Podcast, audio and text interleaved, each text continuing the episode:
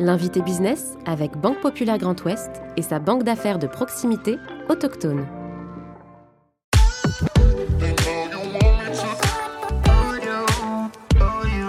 Institution gastronomique fondée par Clovis Gosselin en 1889 au cœur de la Normandie, la Maison Gosselin atteint un chiffre d'affaires de 4 millions d'euros.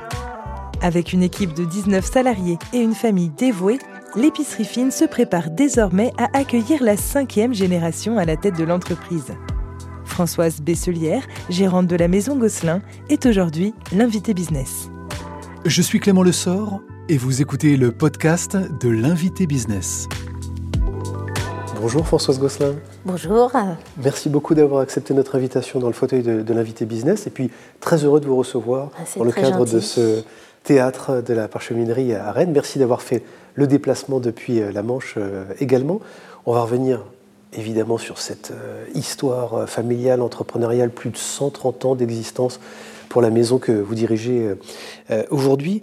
Comment est-ce que vous l'expliquez d'ailleurs, cette, cette, longévité? Elle tient à quoi?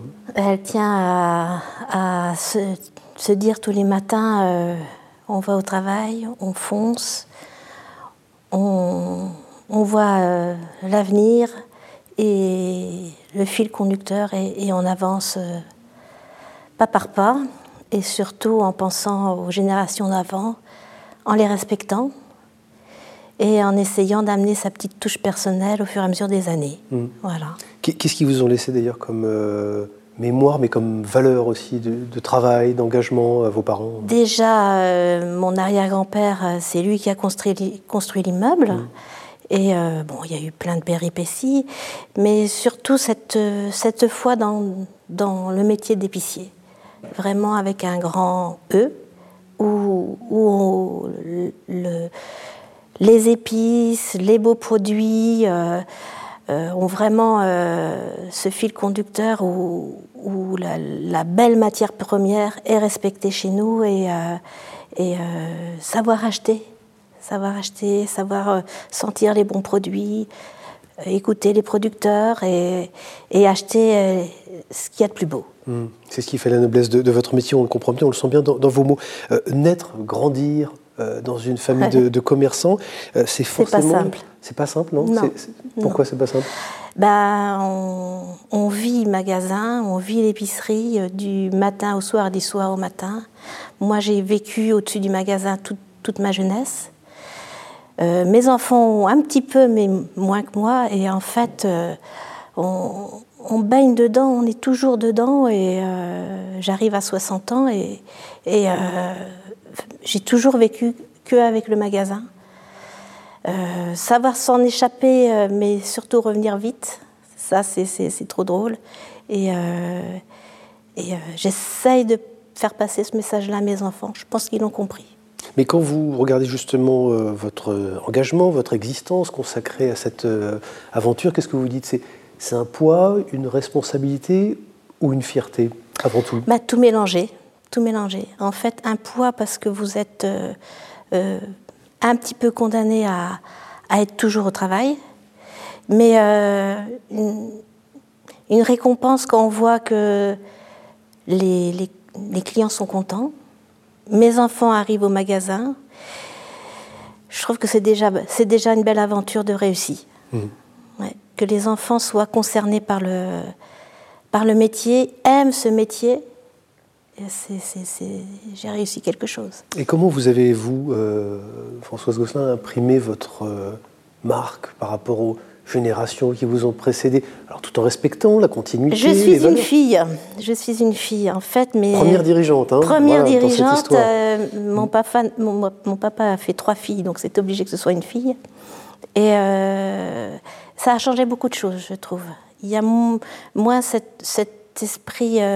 Euh, euh, rustique, euh, dans les choix. Euh, on amène un peu plus de, enfin j'amène, je, pense un peu plus de féminité dans les choix, un peu plus côté girly, côté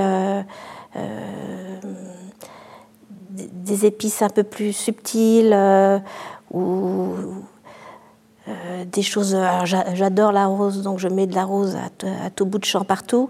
La rose et du rose, j'adore je baigne dans le rose. Et dans votre façon de, manager, dans la façon justement de diriger les équipes chez Gosselin, est-ce que ça a changé peut-être d'une manière ah un bah peu patriarcale que vous avez connue dans les trois générations qui vous ont De toute façon, c'était obligé mm. de changer. Ça, aurait été euh, un homme à ma place, ça aurait été la même chose. Je pense que le, le, management d'une équipe a vraiment, vraiment changé. Je pense que je l'ai peut-être plus senti plus vite que certains.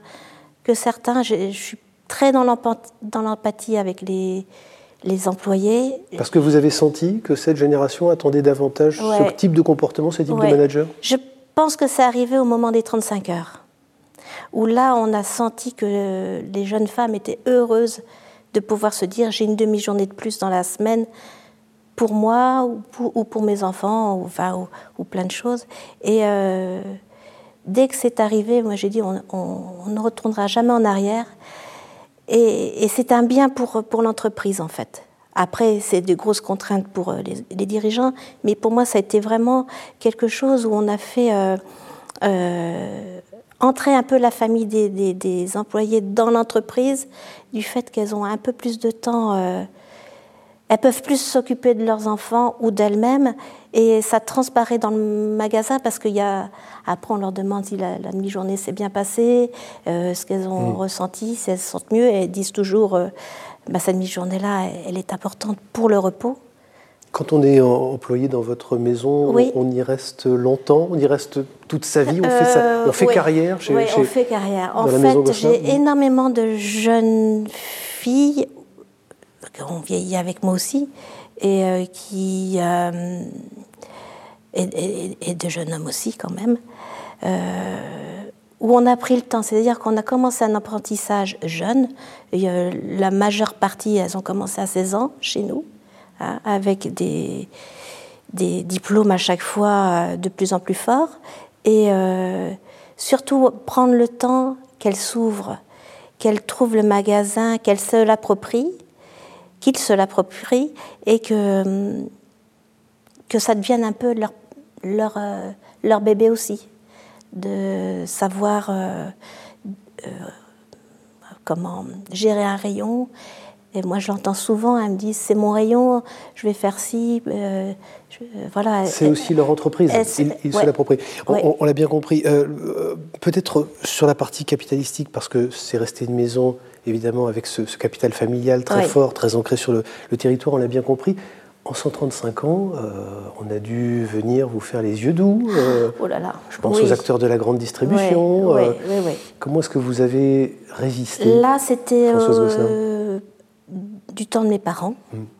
il y a énormément de, de, de, grands groupes qui sont venus nous voir en disant mais restez pas dans le centre-ville, allez sur, sur l'extérieur, de toute façon vous en aurez un qui viendra, gna gna gna et tout. Et mon père m'a dit écoutez, moi je connais le métier d'épicier, distributeur, je ne connais pas, ça ne m'intéresse pas.